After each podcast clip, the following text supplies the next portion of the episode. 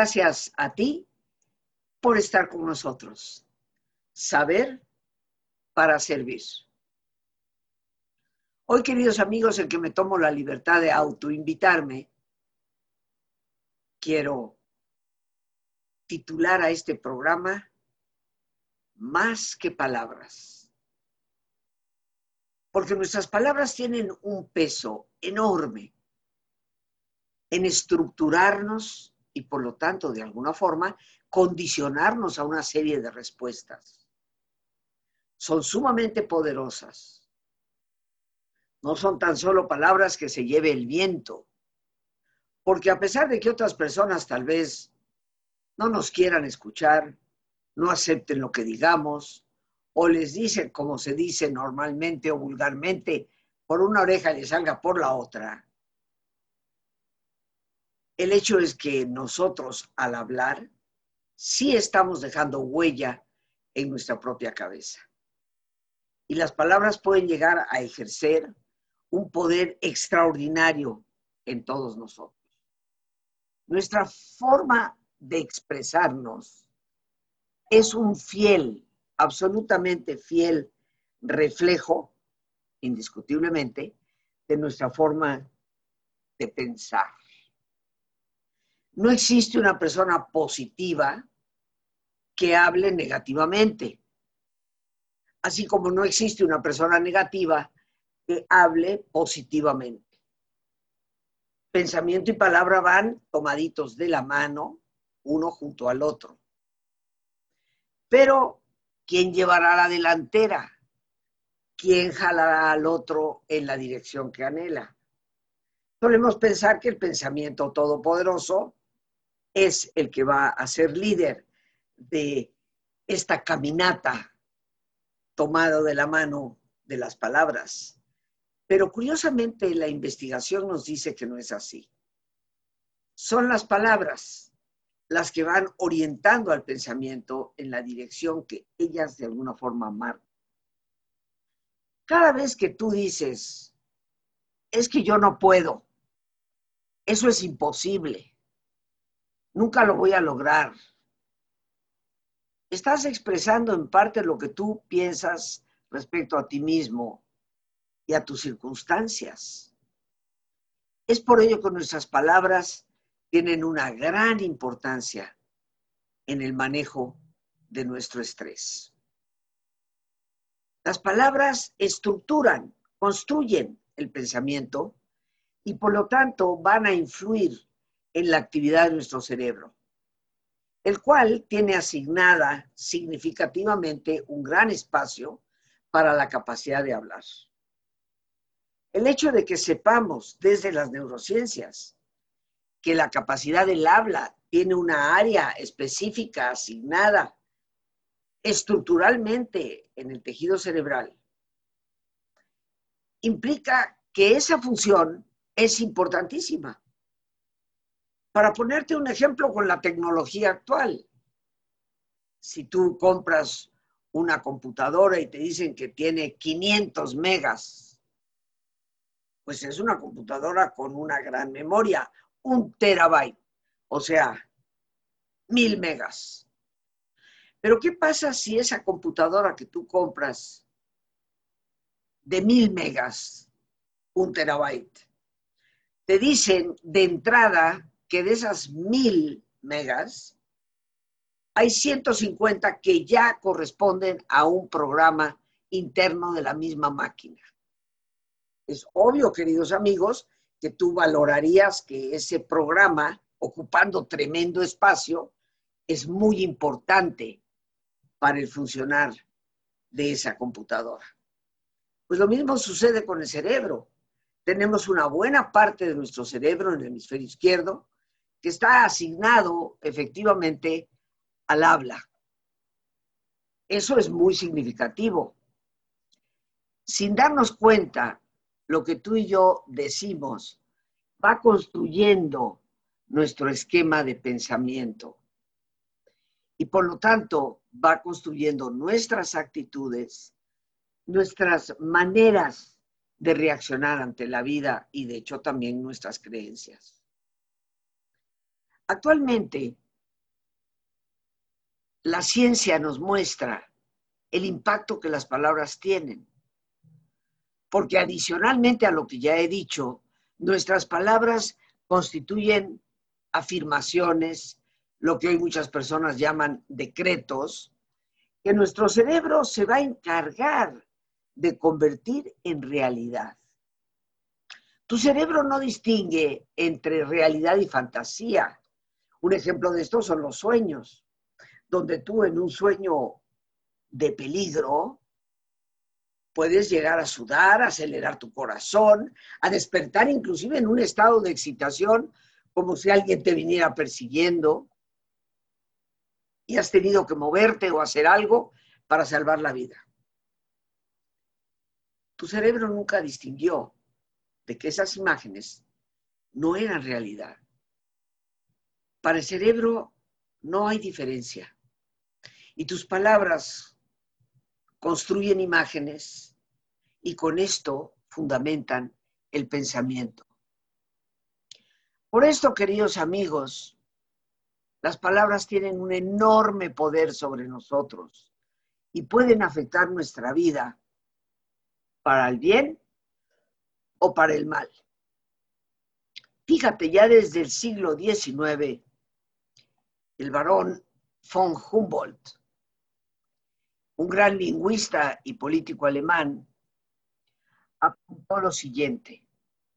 El lenguaje ya no es el reflejo de las estructuras sociales, culturales o psíquicas, sino más bien la causa de todas ellas.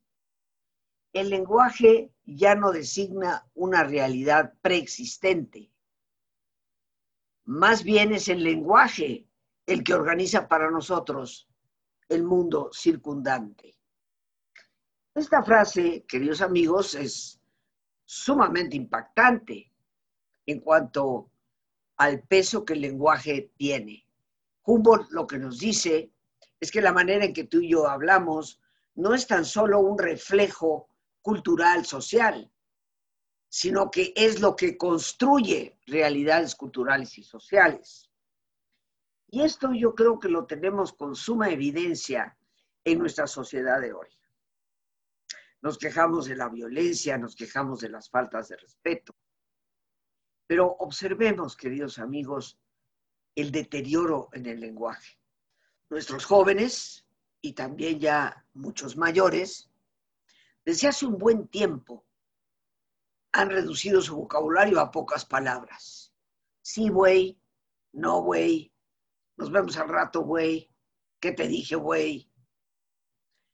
Parece que nuestro vocabulario se ha ido afinando en la falta de respeto en la vulgaridad inclusive, porque una cosa es una palabra altisonante en medio de un chiste o de una manera indiferente y jocosa, a un vocabulario agresivo que atenta muchas veces al respeto que se le debe de tener a toda persona. Observemos cómo a través del decaimiento del lenguaje va decayendo la estructura social en la que vivimos esto, piénsatelo, pero es innegable. John Watson, un gran psicólogo, muy conocido de cualquiera persona, no que solo haya estudiado, que haya leído cualquier cosa de psicología, porque fue el fundador de las teorías de la escuela conductista, Watson afirmaba, lo que la psicología llama pensamiento no es otra cosa que un hablarse a sí mismo. Aprendemos las palabras asociándolas con los objetos que estas palabras designan. Tú y yo, al repetirlas, pues va a llegar el momento en que vamos a reaccionar con la sola palabra, sin requerir la presencia del objeto, lo cual ciertamente nos da la capacidad de pensarlas. La sola palabra ejerce sobre nosotros el efecto que la realidad de las cosas pueden tener sobre nuestro cuerpo. Por ejemplo, cuando nosotros hemos tenido una desafortunada experiencia con solo recordarla, evocamos todas las sensaciones que tuvimos durante la experiencia misma. Las emociones vuelven a aflorar. ¿Y cómo es que pensamos? En una verbalización interna. Las palabras son tan poderosas que en esas asociaciones van a generar una respuesta no solo psicoemocional, sino también fisiológica. Si yo en estos momentos me pongo a hablarte de un limón, un ejemplo que seguramente tú conoces, y te digo que imagines partir ese limón, tenemos la mitad de un limón al cual le agregas un poquito de sal encima y puedes sentir cómo lo puedes apretar y está jugoso. Ya para estos momentos algunos de nosotros estamos salivando. Y si te pido que imagines cómo llevas ese limón a tu boca para exprimirlo ahí, estamos salivando.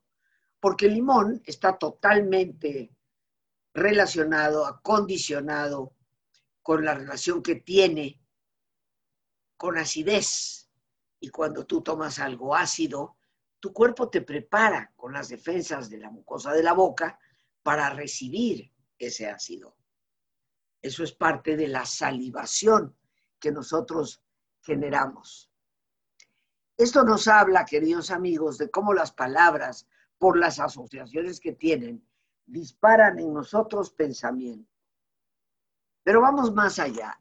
Ludwig Wittgenstein, filósofo y lógico británico, subrayaba la importancia del lenguaje como estructurante fundamental del pensamiento humano. Aprendemos acerca de nuestra mente aprendiendo el lenguaje. Es por ello que las palabras conforman nuestras percepciones de la realidad nos puede sonar sumamente fuerte, extremo, el decir precisamente que aprendemos de la mente solo cuando aprendemos a hablar. Pero eso es una enorme, enorme realidad. Pensemos tan solo en aquella gran mujer, Helen Keller, como un ejemplo conocido, una mujer, una niña que nace sorda y muda y aparte ciega, se le consideraba como un animalito salvaje.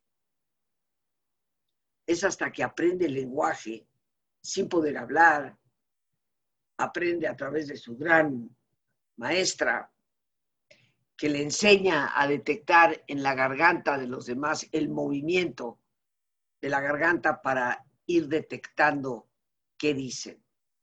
Es una hazaña verdadera. Pero vamos más allá hace 50, 60 años tal vez, un niño sordomudo era considerado tonto.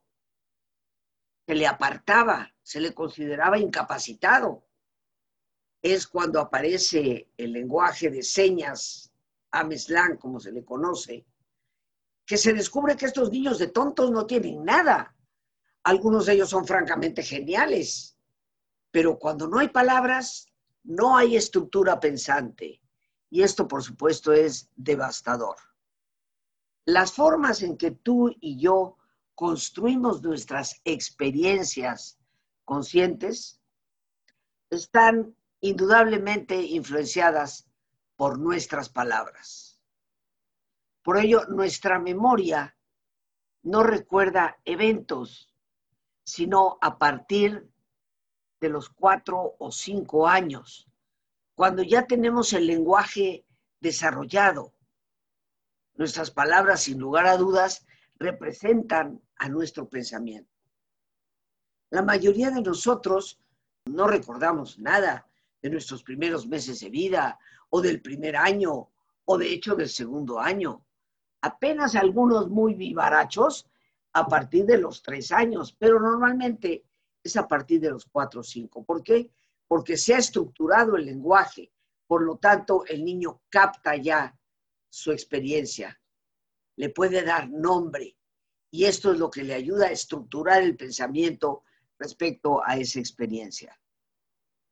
La razón por la cual nuestras palabras son tan importantes para saber guiar nuestro pensamiento y manejar nuestro estrés se debe a esa estructura profunda.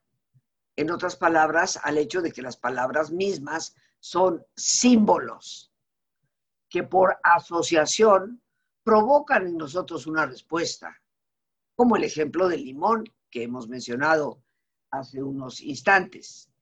Nuestro lenguaje no es un simple medio de comunicación, sino que expresa cómo tú y yo concebimos al mundo. Al hablar, nosotros proyectamos la imagen que interiormente tenemos de nosotros mismos y de nuestro entorno. La forma en que tú hablas dibuja por completo para el que te escucha el concepto que tú tienes de las cosas, la estructura que le das a todas tus experiencias.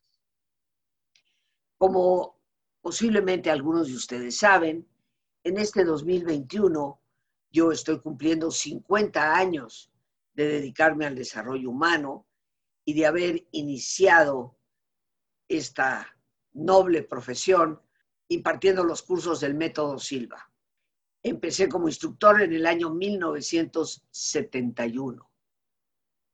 Trabajé durante muchos años codo a codo con José Silva, el creador y fundador de la metodología. Y tengo que reconocer que fue un verdadero pionero y un gran visionario al proponer lo que él llamaba la limpieza mental del vocabulario, como algo fundamental para saber pensar.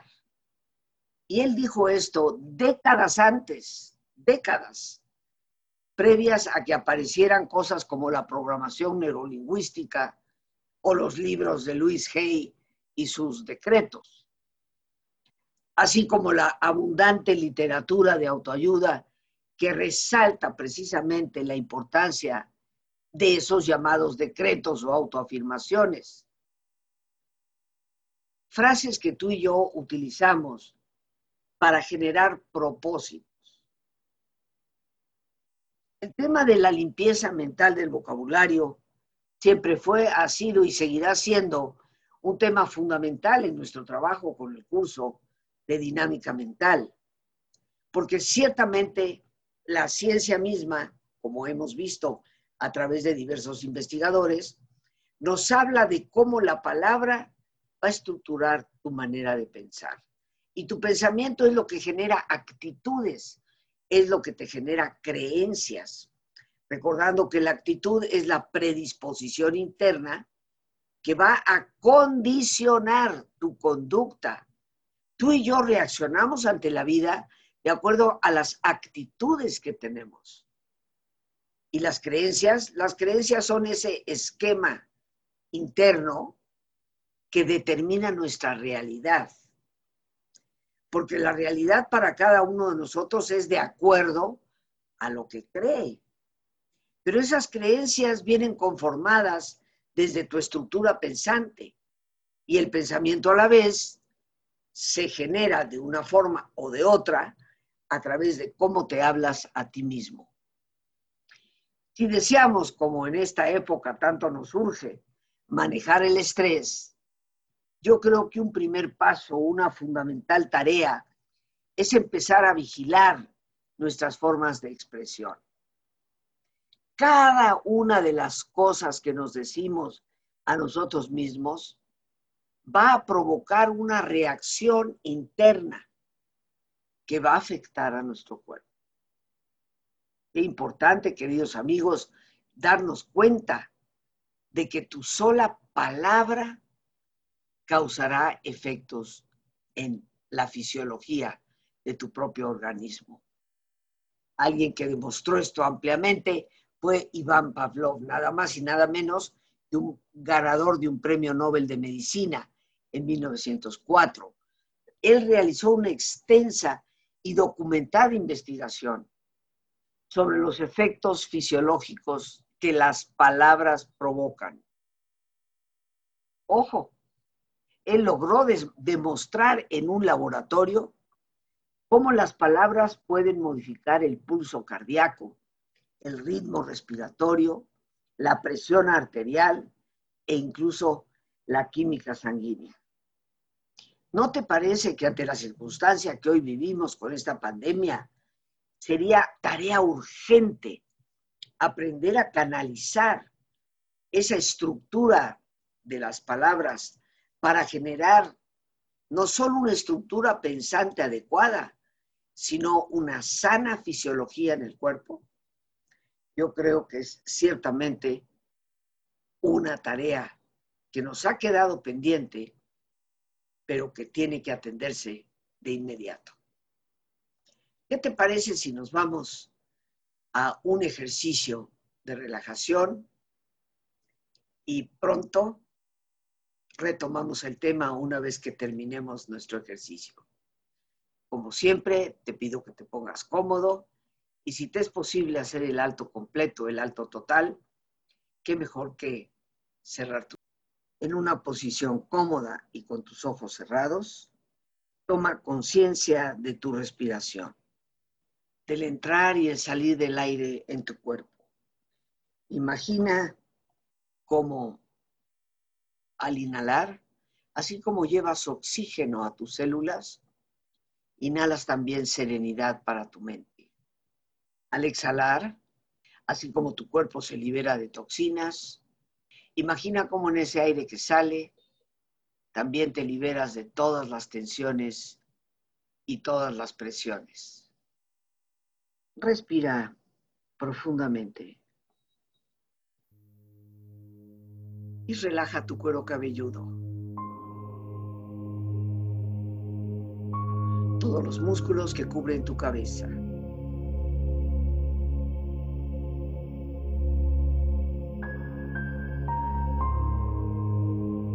Relaja tu frente. Siente la piel, la vibración de la piel que cubre tu frente.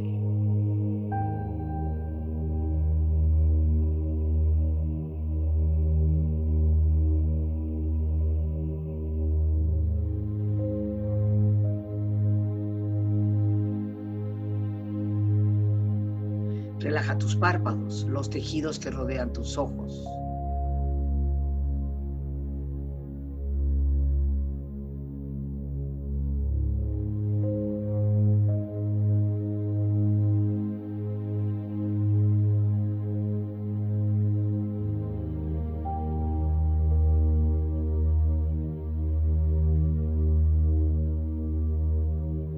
tus mejillas, toda la piel, todos los músculos que cubren tu cara.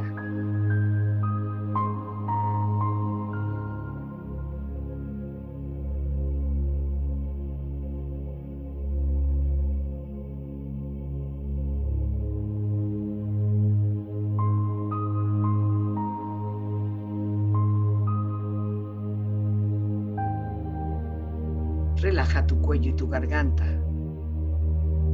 Siente su flexibilidad, equilibrio, balance.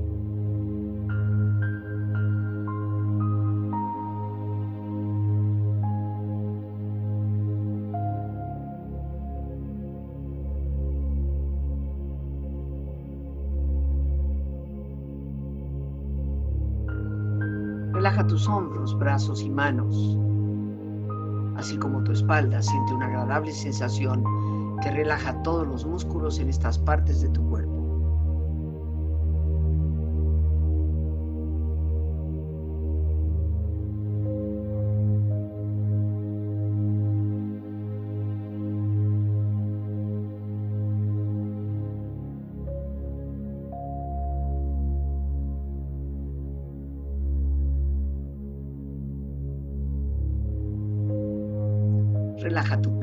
Exterior e interiormente, relajando todos los músculos, imaginando a todos tus órganos internos funcionar rítmica y saludablemente.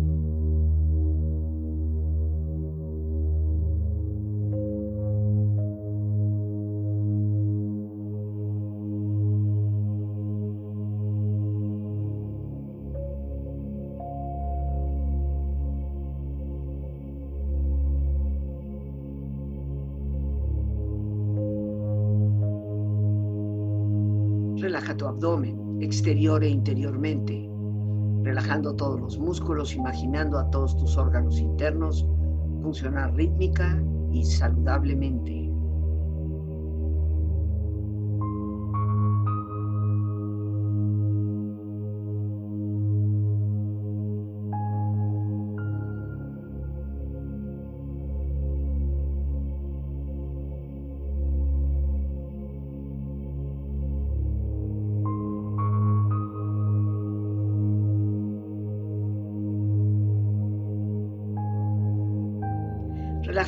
Tus rodillas, siente la piel, la vibración de la piel que cubre estas partes de tu cuerpo.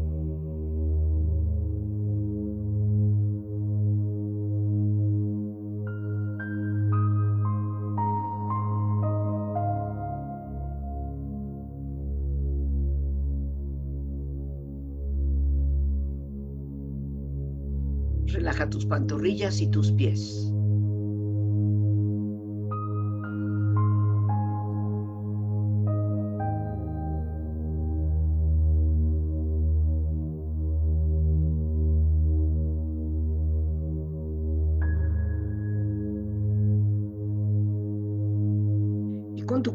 Profundamente relajado, proyecta en tu mente la imagen de un lugar ideal para el descanso. Imagina los colores, los sonidos, los aromas. Es una escena de belleza y paz. Siente estar ahí.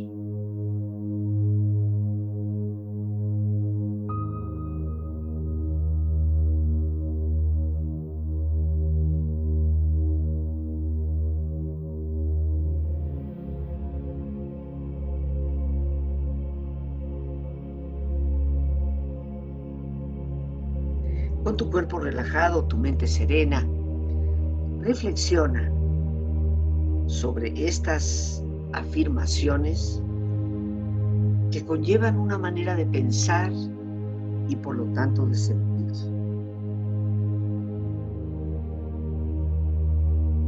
Estoy agradecido, agradecida por todo lo que experimento en esta vida. Yo supero, crezco y progreso todo el tiempo. Mis bendiciones, así como mis dificultades, me hacen una mejor persona, más fuerte y me dan una mejor calidad de vida.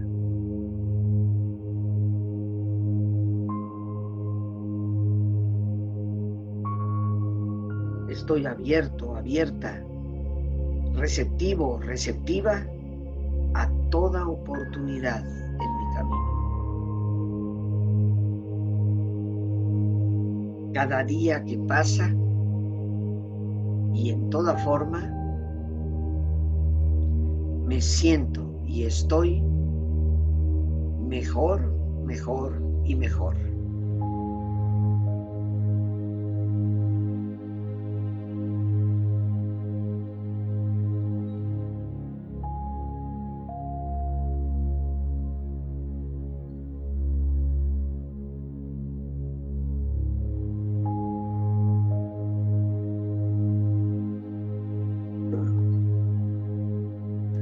Respira profundamente.